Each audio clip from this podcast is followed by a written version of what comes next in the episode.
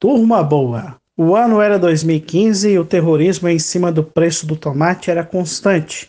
Crítica em cima do governo federal, chefiado à época por Dilma Rousseff, era porque não tínhamos estoques reguladores da fruta.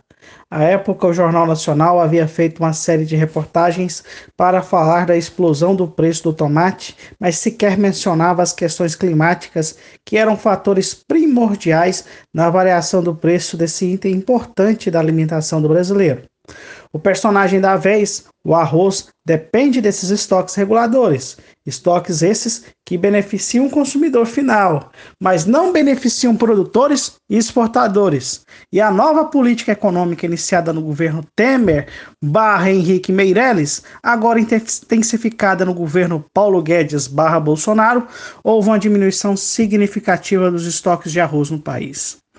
No ano de 2015, por exemplo, o estoque mensal de arroz nos armazéns da Conab era de 1.629 toneladas mês.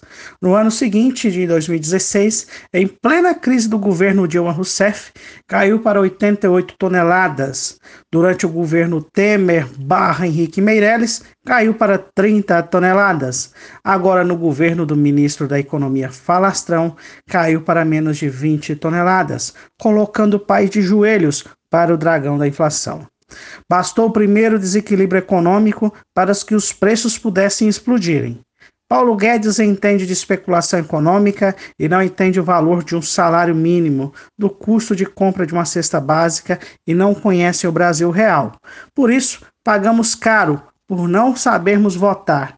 Sequer olhamos os projetos dos candidatos. Votamos em mitos ao invés de ideias. E como diz no dicionário Aurélio, mito é aquilo que não existe, aquilo que não é real. Pelo menos nisso não houve estelionato eleitoral trocando em miúdos, Bruno Marques.